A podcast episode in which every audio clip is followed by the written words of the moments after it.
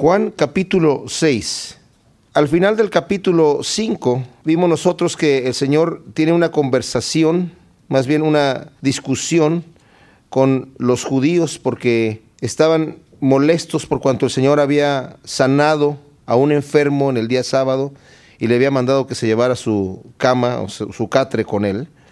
Esto es un asunto que a ellos les va a molestar y de hecho de tal manera que buscan por esto mismo matarle, porque él, estaba de alguna manera contradiciendo sus tradiciones que ellos tenían y exponiendo delante de la gente lo absurdo de sus tradiciones, desafiando la autoridad religiosa que ellos tenían también.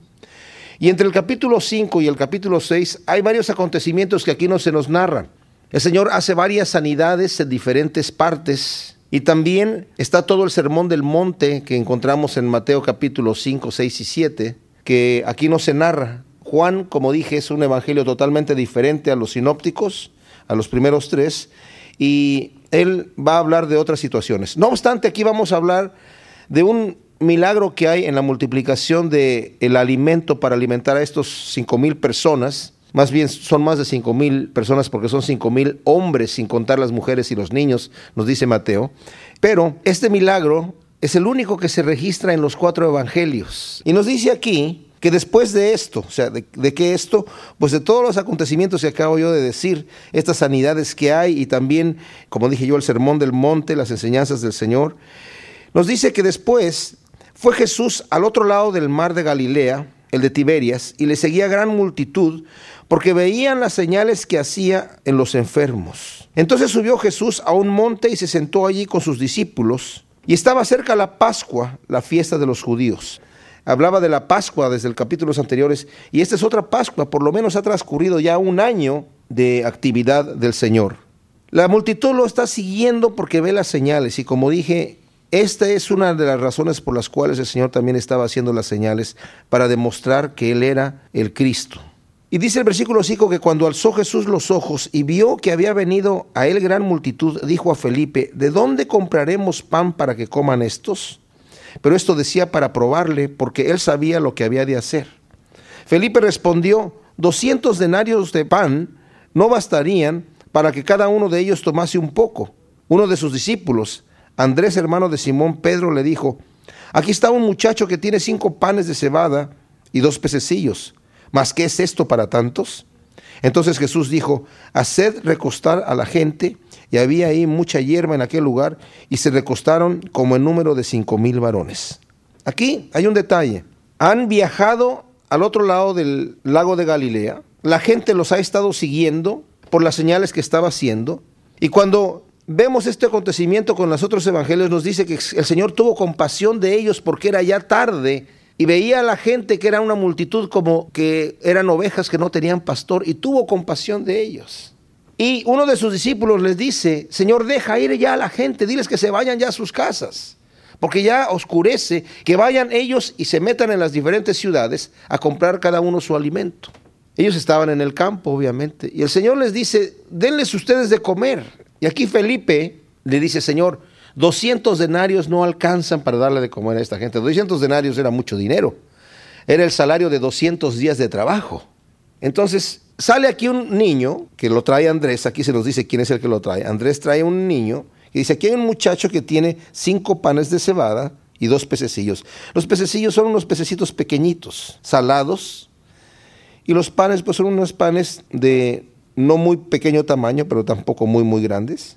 Pero ¿qué es esto entre tantos? Entonces el Señor hace recostar a la gente porque era como la primavera, había eh, mucha hierba en ese lugar. Y se nos dice aquí que se recostaron en aquel lugar como cinco mil varones, pero como nos dice también Mateo, sin contar a las mujeres y a los niños, eran muchos más. Y tomó Jesús aquellos panes y habiendo dado gracias los repartió entre los discípulos y los discípulos entre los que estaban recostados, asimismo de los peces, cuanto querían. Y cuando se hubieron saciado, dijo a sus discípulos, recoged los pedazos que sobraron para que no se pierda nada. Recogieron pues y llevaron doce cestas de pedazos que de los cinco panes de cebada sobraron a los que habían comido. Esto es bien interesante porque hay personas que tratan de negar los milagros de, Jesucristo y a todo le quieren dar interpretación. A cada milagro en la Biblia le dan una interpretación supuestamente natural Cuando Dios abrió el mar para que pasara el pueblo de, que venía saliendo de Egipto, dicen que el mar en realidad en esa zona donde ellos pasaron es muy pequeño el mar, o sea, muy poco profundo, llega abajo de la rodilla el agua y a veces pasa una, un viento, ¿verdad? Que baja el agua a ese nivel, entonces que en realidad, aunque la Biblia dice que pasaron en seco, bueno, pasaron allí cuando sucede ese fenómeno. Pero entonces el mayor milagro es que el, ejército de Faraón se ahogó en 20 centímetros de agua, ¿verdad? Completo. Y aquí, en este milagro que vemos aquí, hay gente que dice que en aquel entonces la gente acostumbraba a llevar su comida en la túnica. Tenían un cinturón y algunos metían los panes allí o su comida la llevaban allí guardada en la ropa.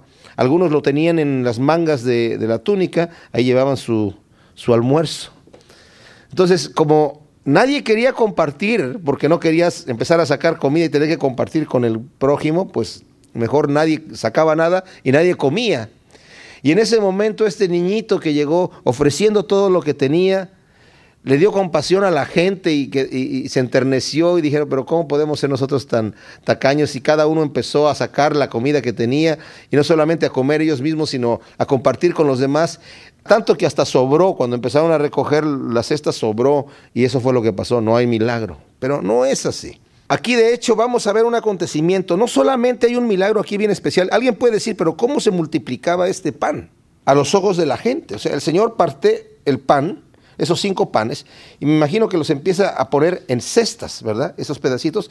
Al rato esas canastas pequeñas, no muy grandes, las agarra cada uno de los discípulos, eran doce, o sea, los doce apóstoles, empiezan ellos a, repartir, de hecho recogen doce cestas al final, y empiezan a sacar el pan y el pan no se acaba. Sacan y sacan y sacan y sacan y queda la misma cantidad ahí todo el tiempo.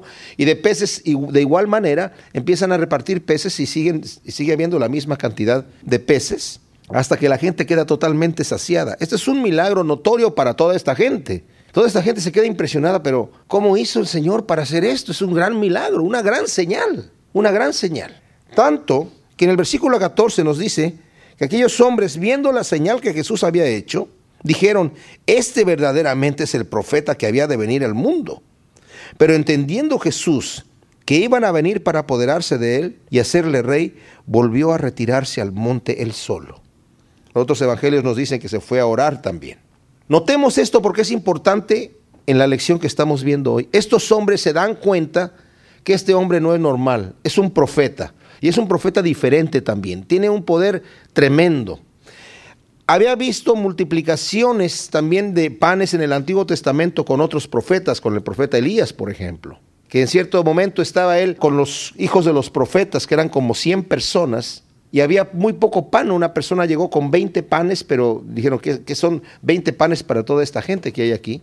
Y le dice a su siervo, tú dales de los panes, pártelos, ponlos en la canasta y tú dales, porque Dios me dijo que no va a escasear el pan hasta que todo el mundo quede satisfecho. Entonces empezó a repartir pan hasta que todo el mundo tuvo más de lo que necesitaba y todavía sobró. O sea, es un milagro que lo hemos visto en otras ocasiones, pero aquí era como demasiado notorio para esta gente. De manera que ellos estaban ya esperando que el Mesías viniera. Y viene con estas señales, inmediatamente ellos dicen, si este hombre es capaz de proveernos para nosotros y satisfacer nuestra necesidad momentánea en este momento de, comida, va a ser capaz de solucionar cualquier problema político y lo vamos a hacer rey para que nos devuelva la libertad a nuestra nación y no tener que estar sometidos bajo el imperio romano. Y el Señor cuando entiende que eso es lo que estas personas quieren hacer, se va, se aparta de ellos y se va al monte. Y ellos están allí esperando a ver qué sucede. Pero antes de irse, nos dice los otros evangelios, Él instruye a sus discípulos y les dice, váyanse al otro lado del lago en la barca. Al anochecer descendieron sus discípulos al mar, nuevamente no por su propia voluntad, sino por mandamiento del Señor. Y entrando en una barca, iban cruzando el mar hacia Capernaum. Estaba ya oscuro y Jesús no había venido a ellos. Y se levantaba el mar con un gran viento que soplaba. Cuando habían remado como 25 o 30 estadios, Vieron a Jesús que andaba sobre el mar y se acercaba a la barca y tuvieron miedo. Mas él les dijo, yo soy, no temáis. Ellos entonces con gusto le recibieron en la barca, la cual llegó enseguida a la tierra donde iban. Los otros acontecimientos que leemos en los otros evangelios nos dicen que estuvieron toda la noche navegando. El lago es pequeño, lo hubieran atravesado en cuestión de máximo dos horas, máximo, o mucho menos que esto.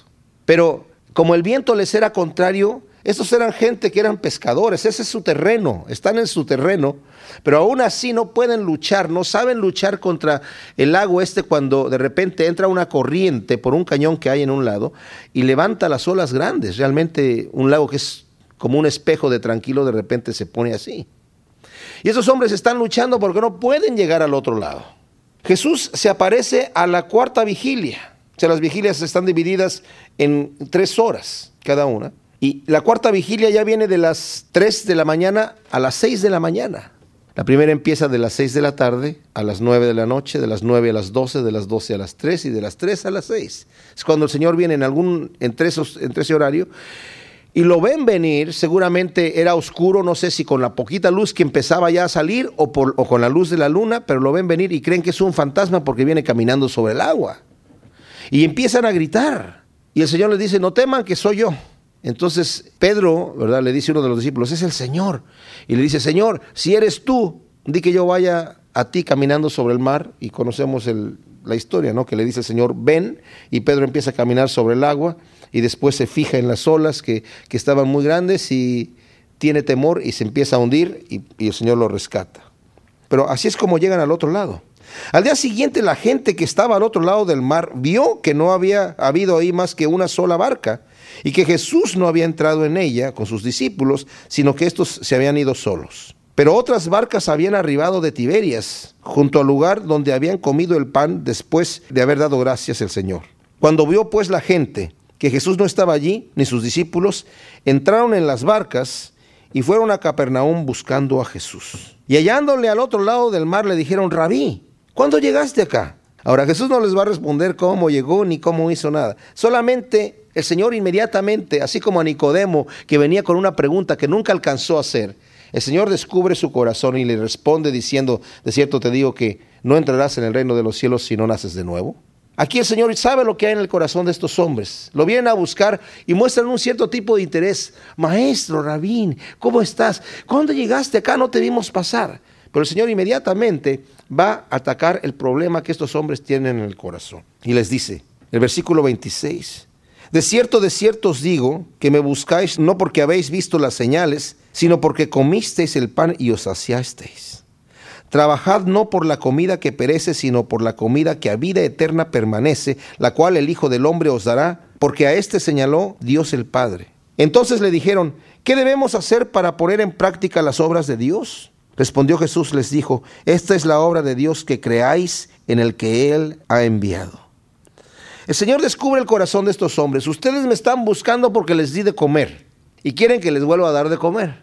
Entonces les dice, no trabajen por la comida que perece, sino la que por a vida eterna permanece. ¿Cuál sería esta comida? Jesucristo había dicho cuando sus discípulos vinieron allá en Samaria a traerle de comer, después de que había hablado con la mujer samaritana, sabiendo el Señor lo que venía después, que mucha gente de Samaria iban a recibir a Jesucristo, iban a reconocer que Jesucristo era el Mesías, él veía que esta gente se iba a salvar. Y para él esa era su comida. Y dijo, mi comida es hacer la voluntad de mi Padre. Entonces en este momento estos hombres llegan queriendo que el Señor nuevamente, seguramente pensaban, si nos quedamos con Él, nos va a mantener toda la vida, nos va a, comer, a dar de comer todo el tiempo, nada nos va a faltar. Y Él inmediatamente los enfoca.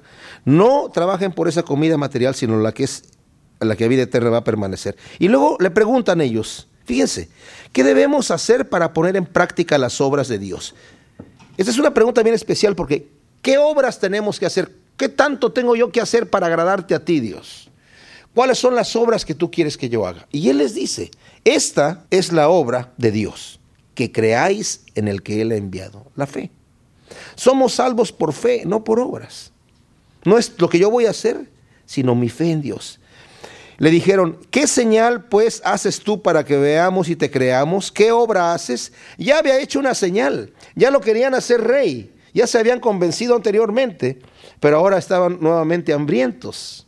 Y luego le dicen, ¿qué señal vas a hacer? Y fíjense sin la indirecta que, que dicen aquí estos hombres. Nuestros padres comieron el maná en el desierto, como está escrito, pan del cielo les dio a comer. Jesús les dijo, De cierto, de cierto os digo, no os dio Moisés el pan del cielo, mas mi Padre os da el verdadero pan del cielo.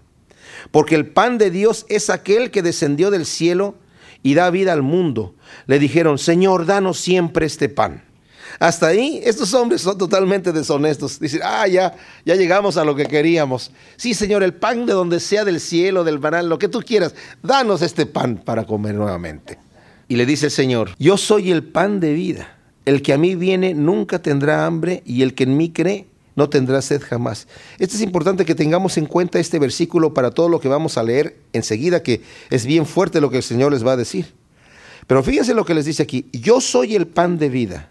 El que a mí viene nunca tendrá hambre y el que en mí cree no tendrá sed jamás. Yo este versículo lo, lo entiendo como su cuerpo, ¿verdad? Que más adelante va a hablar de su cuerpo y de su sangre de comernos su cuerpo y de bebernos su sangre, que es algo difícil de, asimilar, tiene que ver con esta acción.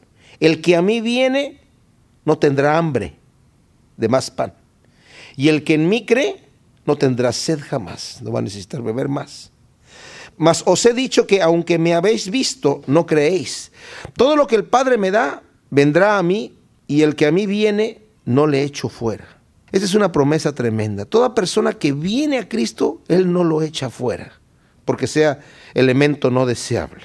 Porque he descendido del cielo no para hacer mi voluntad, sino la voluntad del que me envió.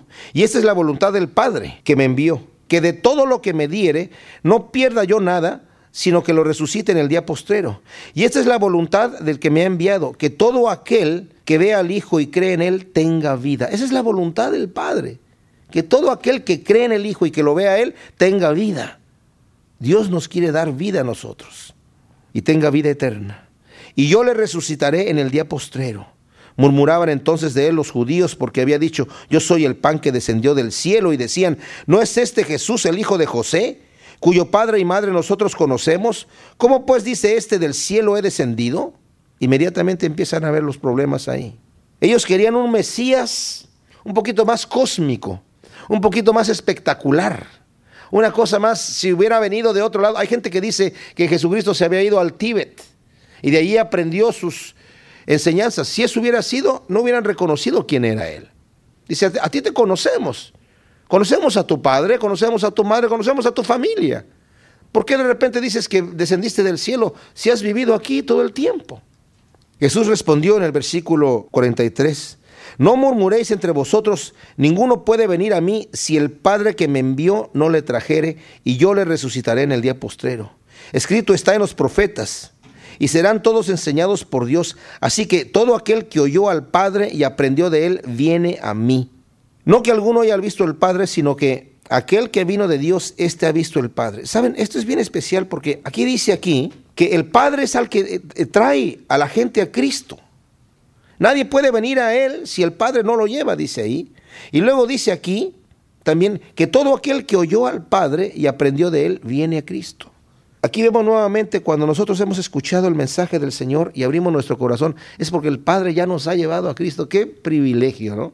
Qué bendición. El Padre nos ha tomado para llevarnos a Cristo y cuando escuchamos la voz del Señor oímos su voz y abrimos nuestro corazón para aprender de Él.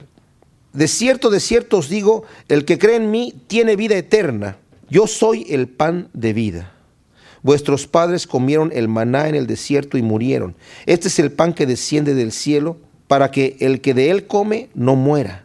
Yo soy el pan vivo que descendió del cielo. Si alguno comiere de este pan, vivirá para siempre. Y el pan que yo le daré es mi carne, la cual yo daré por la vida del mundo. Entonces los judíos contendían entre sí, diciendo, ¿cómo puede éste darnos a comer su carne? Jesús les dijo, de cierto os digo, si no coméis la carne del Hijo del Hombre y bebiereis su sangre, no tendréis vida en vosotros. Literalmente dice masticar la carne. El que come o mastica mi carne y bebe mi sangre tiene vida eterna y yo le resucitaré en el día postrero. Porque mi carne es verdadera comida y mi sangre es verdadera bebida. El que come mi carne y bebe mi sangre en mí permanece y yo en él. Como me envió el Padre viviente y yo vivo por el Padre, asimismo el que come, él también vivirá por mí. Este es el pan que descendió del cielo, no como vuestros padres comieron el maná y murieron. El que come de este pan vivirá eternamente. Estas cosas dijo en la sinagoga enseñando en Capernaum. Esta es una palabra dura y lo van a decir adelante sus discípulos. No tanto porque el Señor está hablando de canibalismo. Todos los que estaban escuchando se imaginaban que era literal. Pero el Señor está hablando figurativamente. Cuando dice, el que a mí viene no va a tener más hambre. Y el que cree en mí no va a tener sed jamás. Por eso está diciendo, el que come de mí, o sea, el que se compenetra conmigo. El que viene a mí, pero realmente, o sea, cuando nosotros tomamos la decisión de venir a Cristo y entregarle nuestra vida, ¿qué significa eso? ¿Qué significa recibir a Cristo como Señor y Salvador? ¿Qué significa entregarle nuestra vida al Señor? Significa que ya no soy yo el que ordena, sino es Él. Significa que Él es el que ahora dice la orden. Aquí no está hablando de la Eucaristía, de que yo me voy a comer a Jesucristo, como algunos lo creen, literalmente. Por ejemplo, la Iglesia Católica, ellos tienen esta doctrina en donde dicen que en la misa, por eso se llama el sacrificio de la misa, muere Jesucristo cada vez que hay misa.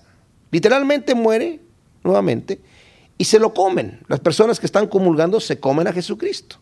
Eso no es lo que el Señor está hablando aquí. No está hablando de, de comérnoslo literalmente. Está hablando acerca de la fe.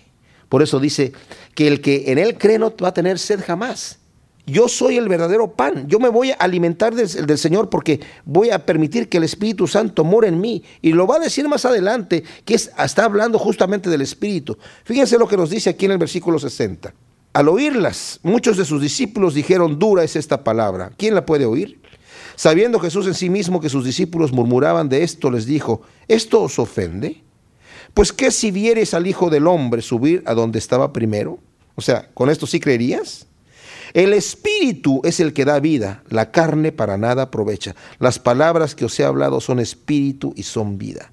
Esto es de lo que yo me tengo que llenar. Esto es lo que yo tengo que comer. El espíritu de Dios es lo que tiene que morar en mí.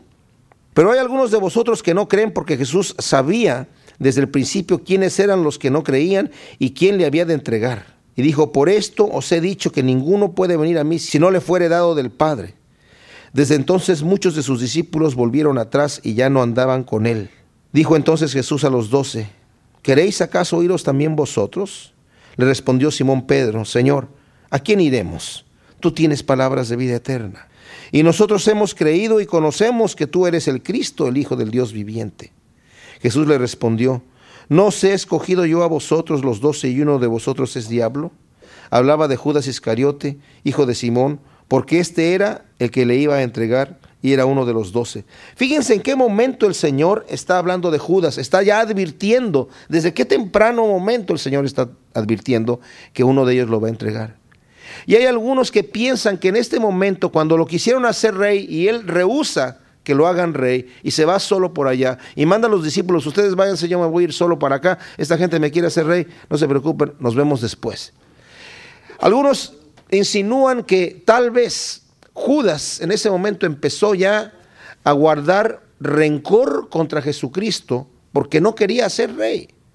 Judas en el momento se emocionó, oye, me escogió a mí como uno de los doce, yo voy a ser alguno de los escogidos ahí que van a estar gobernando, ¿verdad? Si este realmente va a ser rey. Pero cuando vio que él estaba rechazando esto, tal vez empezó a crecer ese odio contra el Señor. No sabemos, la Biblia no nos dice eso, pero sí es interesante que haya mencionado en este momento a Judas, el Señor, delante de la gente. Hay un detalle aquí muy importante. ¿Cómo se llega una persona a ser un Judas?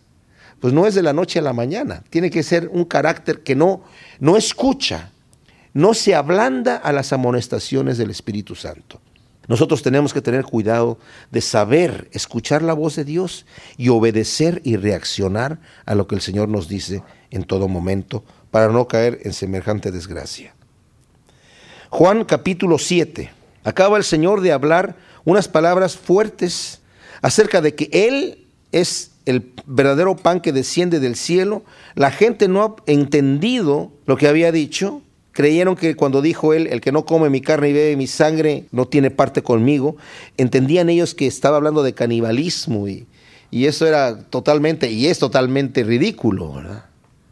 Y eso de beber la sangre, pues estaba prohibido beber la sangre de cualquier animal. en la ley de Moisés. Era totalmente ofensivo a las mentes de estas personas, pero no entendieron el simbolismo. Y yo creo que esto sirvió para que el Señor sacudiera la gente que lo estaba siguiendo, que lo estaba siguiendo solamente por conveniencia, porque querían pan. Habían visto la multiplicación de los panes y que estaban pidiendo pan, estaban pidiendo una señal. Y lo que el Señor les dice, ellos no lo pueden recibir. Y saben, es bien especial, porque les digo, los apóstoles se quedaron con Él y muchos de los discípulos también. Se fue una gran multitud, pero se quedaron otra cantidad de gente para mayor explicación. Hay cosas que nosotros no entendemos de la palabra de Dios. Hay cosas que nosotros no entendemos de la vida real, de las cosas que nos suceden. ¿Por qué Dios permite tal o cual situación en mi vida? Si realmente Él es amor y Él me ama y, y quiere lo mejor para mí, ¿por qué permite tal o cual cosa? Hay cosas que nosotros no vamos a entender. Y ese fue el dilema de Job. Job creía que sabía y podía dar una explicación por qué Dios hace todas las cosas. Nosotros no podemos dar explicación a todas las cosas que Dios hace. A una gran cantidad de cosas tal vez sí, pero no a todas. Y las cosas que nosotros no podemos dar explicación, ¿saben qué debemos hacer con esas cosas? Ponerlas a un lado y, dejarlas descansar en la canasta de la fe, diciendo, yo no sé por qué me ocurre esto, yo no sé por qué el Señor permite esta circunstancia en mi vida, lo que sí sé es que Dios me ama y me ama con un amor tremendo por el cual envió a su Hijo a morir en la cruz por mí. Y si esta situación el Señor la permite en mi vida, debe tener su propósito. Porque sabemos que la promesa está que todas las cosas ayudan para bien a aquellos que aman al Señor, ¿verdad? El Señor se estaba ofreciendo como el que iba a entregar su cuerpo para beneficio del mundo. Iba a dar su cuerpo para ser partido e iba a derramar su sangre por nosotros. Y dice aquí en el versículo 1 del capítulo 7 que después de estas cosas andaba Jesús en Galilea, pues no quería andar en Judea porque los judíos procuraban matarle. Estaba cerca la fiesta de los judíos, la de los tabernáculos. Y le dijeron sus hermanos, sal de aquí y vete a Judea, para que también tus discípulos vean las obras que haces. Porque ninguno que procura darse a conocer hace algo en secreto, si estas cosas haces, manifiéstate al mundo, porque ni aun sus hermanos creían en él. Entonces Jesús les dijo, mi tiempo aún no ha llegado, mas vuestro tiempo siempre está presto. No puede el mundo aborreceros a vosotros, mas a mí me aborrece, porque yo testifico de él que sus obras son malas. Subid vosotros a la fiesta. Yo no subo todavía a esta fiesta, porque mi tiempo aún no se ha cumplido. Y habiéndoles dicho esto, se quedó en Galilea.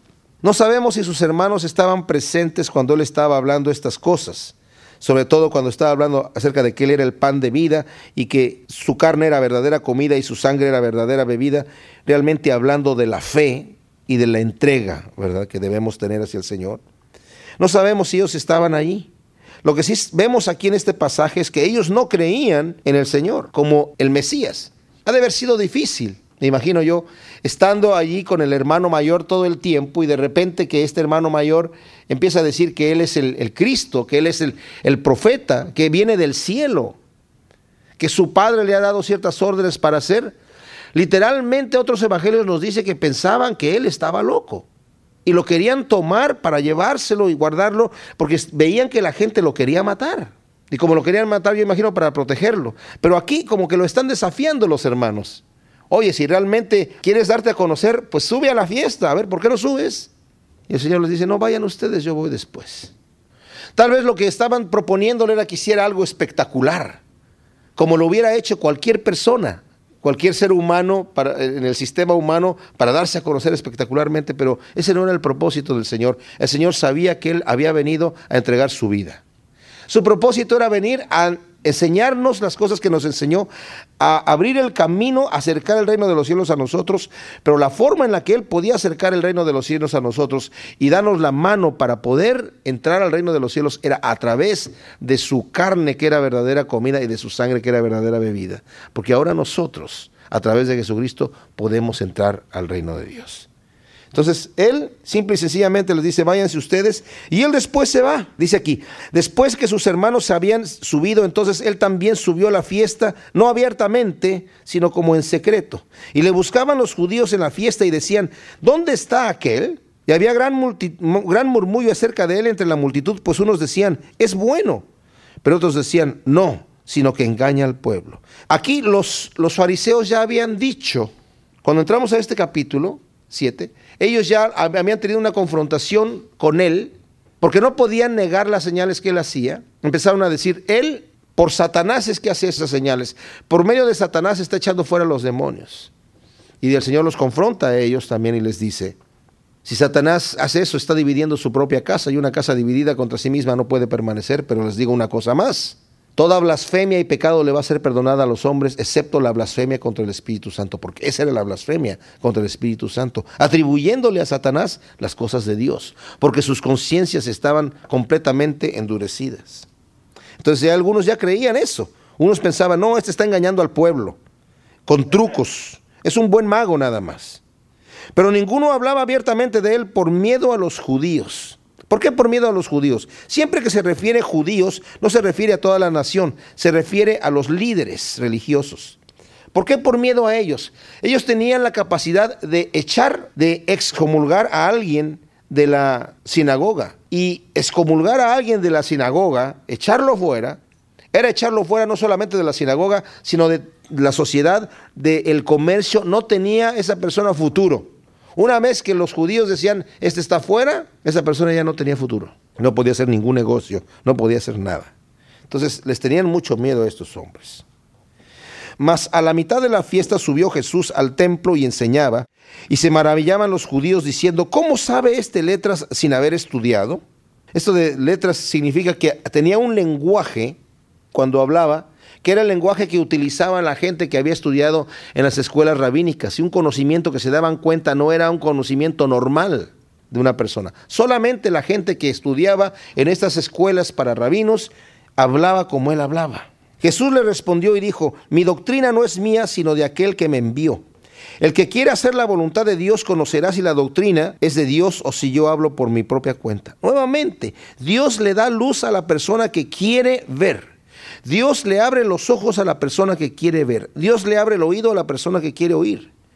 Y al que no, lo deja ciego y lo deja sordo. Y dice, el que quiere hacer la voluntad de Dios, él va a saber si la doctrina que yo digo es de Dios o si hablo por mi propia cuenta.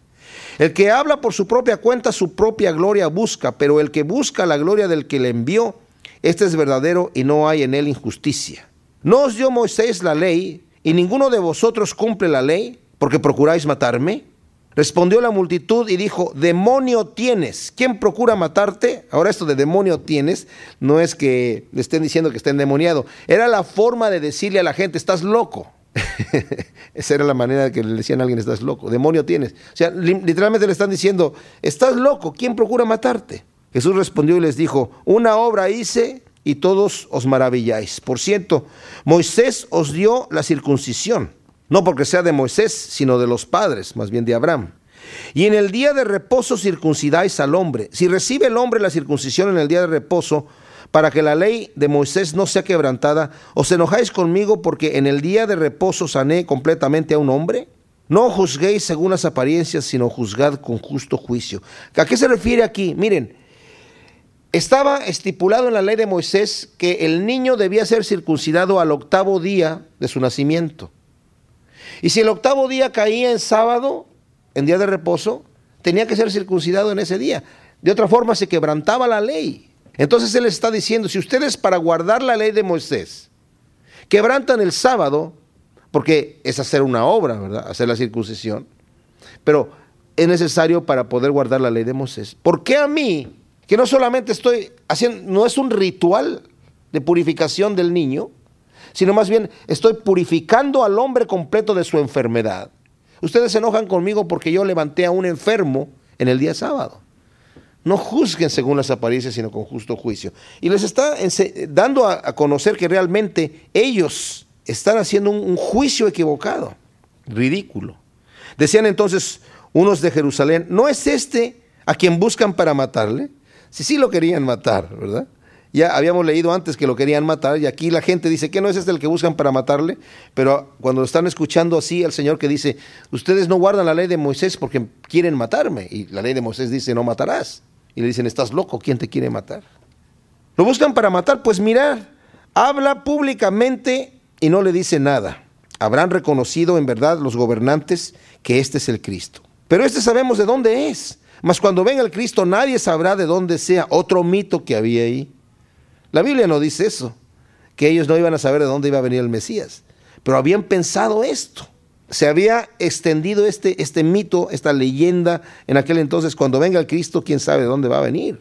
No vamos a saber de dónde es. Jesús entonces enseñando en el templo alzó la voz y dijo, a mí me conocéis y sabéis de dónde soy. Y no he venido de mí mismo, pero el que me envió es verdadero a quien vosotros no conocéis. Pero yo le conozco porque de él procedo y él me envió. Entonces procuraban prenderle, pero ninguno le echó mano porque aún no había llegado su hora y muchos de la multitud creyeron en él y decían, el Cristo, cuando venga, hará más señales de las que éste hace.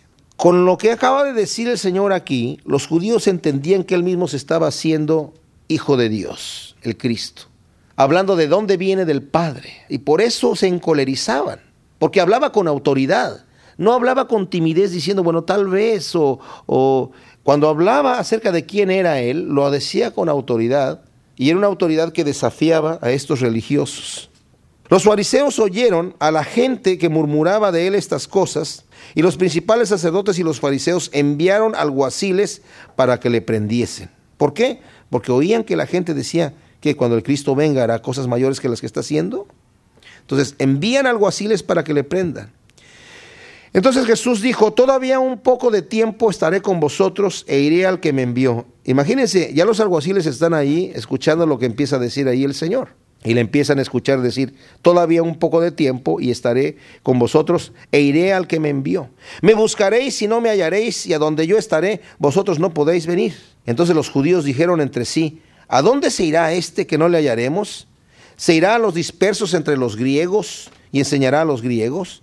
¿Qué significará esto de que me buscaréis y no me hallaréis y a donde yo estaré, vosotros no podéis venir? Obviamente el Señor se está refiriendo a su partida con el Padre porque en un tiempo más va a ser sacrificado en la cruz, y está hablando de su partida al Padre, y ellos no van a poder ir ahí. Ellos creen que Jesucristo está hablando que va a salir de, Israel completamente y se va a ir a otras tierras en donde están los gentiles, a donde hay judíos dispersados allá, y ahí no lo van a poder encontrar. En el último gran día de la fiesta, Jesús se puso de pie y alzó la voz diciendo, si alguno tiene sed, venga a mí y beba. El que en mí cree, como dice la escritura, de su interior correrán ríos de agua viva. Y esto dijo del Espíritu que habían de recibir los que creyesen en él, pues aún no había venido el Espíritu Santo porque Jesús no había sido aún glorificado. Miren, esto es bien interesante. Aquí acaba de decir el Señor, el que cree en mí, de su interior van a correr ríos de agua viva. ¿Por qué? Por medio del Espíritu Santo. Aquí hay un detalle, hay algunos que dicen que esto se refiere que el Espíritu Santo no operó en el mundo hasta después que Jesucristo ascendió y después envió su Espíritu Santo. Pero eso no es así. Porque si ustedes leen en el capítulo 2 de Lucas, yo se los voy a leer en este momento, cuando Jesucristo es presentado en el templo, por ejemplo, y hay muchos más ejemplos, el capítulo 2, versículo 25 dice, y aquí había en Jerusalén un hombre llamado Simeón, y este hombre justo y piadoso esperaba la consolación de Israel y el Espíritu Santo estaba sobre él. O sea, Jesucristo estaba allí y lo iban a presentar y este hombre está allí presente y el Espíritu Santo está con él. Y le había sido revelado por el Espíritu Santo que no vería la muerte antes que viese al ungido del Señor. Y movido por el Espíritu, vino al templo. ¿A qué se está refiriendo entonces que el Espíritu Santo no había descendido? A esa invasión, ese bautismo del Espíritu Santo que vino en el día de Pentecostés y que llenó de poder a los discípulos para que salieran a predicar el Evangelio con denuedo. A eso se está refiriendo el Señor. No a que en el momento el Espíritu Santo no, no, no había actuado en, una persona. El Señor hace la promesa, más adelante la va a hacer. Dice, cuando yo, yo me voy a ir, pero no los voy a dejar solos, voy a enviar al Espíritu que va a venir después de mí. Pero esto ya es en una forma general a todos los creyentes. Entonces algunos de la multitud, oyendo estas palabras, decían, verdaderamente este es el profeta. Otros decían, este es el Cristo. Pero algunos decían, ¿de Galilea ha de venir el Cristo? ¿No dice la escritura que del linaje de David y de la aldea de Belén, de donde era David, ha de venir el Cristo? Hubo entonces disensión entre la gente a causa de él y algunos de ellos querían prenderle, pero ninguno le echó mano. Si era muy fácil enterarse de si venía, de dónde venía el Señor, porque tenían registros, los judíos tenían registros bien exhaustivos de cada persona en dónde había nacido, porque era importante para ellos saber la descendencia de cada persona. Y si hubieran investigado a ver este Jesús que nosotros decimos que es de Nazaret, vamos a investigar exactamente su padre José, su madre María, sus hermanos fulano de tal, de dónde, en dónde nació y tenían el registro. Y si hubieran buscado, hubieran visto que había nacido en Belén, por el viaje que hizo María con José hacia Belén y nació ahí, pero no vivieron ahí, creció en Nazaret y por eso la gente creía que era Galileo de Nazaret y nunca escudriñaron eso. Los alguaciles vinieron a los principales sacerdotes y a los fariseos. Estos alguaciles que han estado escuchando todo esto, ¿verdad? Los habían enviado los principales sacerdotes para que lo prendieran. Acababan de escuchar todo esto y vinieron a los fariseos y les dijeron, los fariseos, ¿por qué no le habéis traído? Los alguaciles respondieron, jamás hombre alguno ha hablado como este hombre. Entonces los fariseos le respondieron, ¿también vosotros habéis sido engañados? Qué tremenda cosa. ¿Acaso ha creído en él alguno de los gobernantes o de los fariseos? Mas esta gente que no sabe la ley, maldita es. Imagínense, estos hombres tal vez no sabían la ley, los alguaciles, pero llegaron a escuchar al Señor con una mente abierta. Ellos iban con una orden, apréndanlo. Entonces ya si podemos nosotros imaginarnos, tenían en su mente tal vez una imagen negativa del Señor. O sea, los religiosos, los principales de los judíos, que son religiosos, hombres que sirven y buscan a Dios, nos están ordenando a nosotros, los alguaciles, los que estamos sirviendo al templo, que vayamos a aprender a un elemento no deseado. ¿Por qué? Porque seguramente está en contra de Dios. Seguramente este tipo es un falso. Seguramente es un agitador y agita a la gente en contra de lo bueno, en contra de Dios. Y van allí ya con esta, con esta imagen negativa en su mente. Pero van con una mente abierta de cualquier manera. Al llegar, sabiamente, no usan la violencia inmediatamente. El Señor está hablando y se quedan allí a escuchar. Tal vez estaban esperando algún momento en donde Él empezara a decir algo en contra de Dios, en contra del gobierno, en contra de los sacerdotes, y ahí sí lo iban a aprender. Pero todo lo que empiezan a escuchar es, wow, eh, están escuchando a este hombre, maravilloso lo que está diciendo, ¿verdad? El que a mí viene, yo no le echo fuera. Y el que viene a mí no volverá a tener sed jamás. Y esos hombres también tienen hambre de Dios. Entonces cuando terminan de, escucharlo en este momento, se regresan tal vez comentando, oye, qué tremendo lo que, lo que dice este hombre. Y cuando llegan delante de estos hombres, de los fariseos, dice, ¿dónde están? ¿No le trajeron? No, es que nunca hemos oído un, un hombre así. Ustedes son malditos porque son ignorantes de la ley. Malditos son ustedes. Imagínense nada más. Entonces, ¿qué sucede aquí? Dice que Nicodemo, el que vino a él de noche, el cual era uno de ellos, de uno de los religiosos que estaban eh, en el Sanedrín, de los judíos que gobernaban, dijo, ¿juzga acaso nuestra ley a un hombre si primero no le oye y sabe lo que ha hecho? Respondieron y le dijeron, ¿eres tú también Galileo? Escudriña y ve que de Galilea nunca se ha levantado profeta. Ahora, la gente, la gente que no sabía de dónde era Jesús, a ellos los podemos perdonar de que no hayan investigado la genealogía del Señor. Porque a lo mejor era gente que no les interesaba estudiar nada. Pero estos hombres que estaban escudriñando según ellos las escrituras todo el tiempo, cuando ven de, de Jesús, asumen que porque viene de Nazaret, nació en Nazaret. Y no se les ocurre escudriñar los registros para saber si realmente era de Nazaret o no pero tampoco les interesaba. Es como cuando uno le habla del Señor a una persona que es deshonesta y no quiere ver la verdad, no quiere saber la verdad, mira, no quiero saber, pero mira, investiga, no, es que no quiero. Es que realmente yo no quiero venir a Jesucristo, no quiero sacar mis malas obras a la luz para que no sean reprendidas, yo me quiero quedar así como estoy. Y así se quedan, así se quedan y mueren en su pecado. Y estos hombres, la luz que les fue dada acerca del Señor fue tremenda porque ellos se dieron cuenta quién era el Señor. Creyeron que iba a resucitar. Sabían las parábolas que, que el Señor daba acerca de ellos, las entendían. Pero saben, una persona puede llegar a estar tan endurecida en su corazón que porque tiene una agenda ya en su mente, ya tiene una agenda en su vida de qué es lo que va a lograr y no quiere saber de Dios. Y si Dios no se eh, acopla a sus propósitos, entonces lo quitan de su vida. Es terrible aquella persona que viene realmente al Señor, entregándose entregando su vida, entregando sus planes, entregando sus proyectos y todo lo que tiene. Es decir, Señor, yo he tenido mi vida planeada, pero delante de ti la vengo a entregar para que tú la planees. Ese es un verdadero discípulo. El Señor anda buscando discípulos. Dice la Biblia que anda buscando adoradores que le adoran en espíritu y en verdad, pero también anda buscando discípulos que se sometan a su señorío y a su voluntad. Porque el Señor quiere utilizarnos en cosas nobles, en cosas sublimes. Y la única manera en la que el Señor puede utilizarnos en cosas sublimes de su reino es cuando nosotros nos presentamos delante de Él diciendo, Señor, estoy a tus órdenes, para que tú me digas qué voy a hacer. Qué privilegio es el nuestro, de venir delante de Dios y poder abrir nuestro corazón y decir, Señor, heme aquí, ¿qué quieres que yo haga?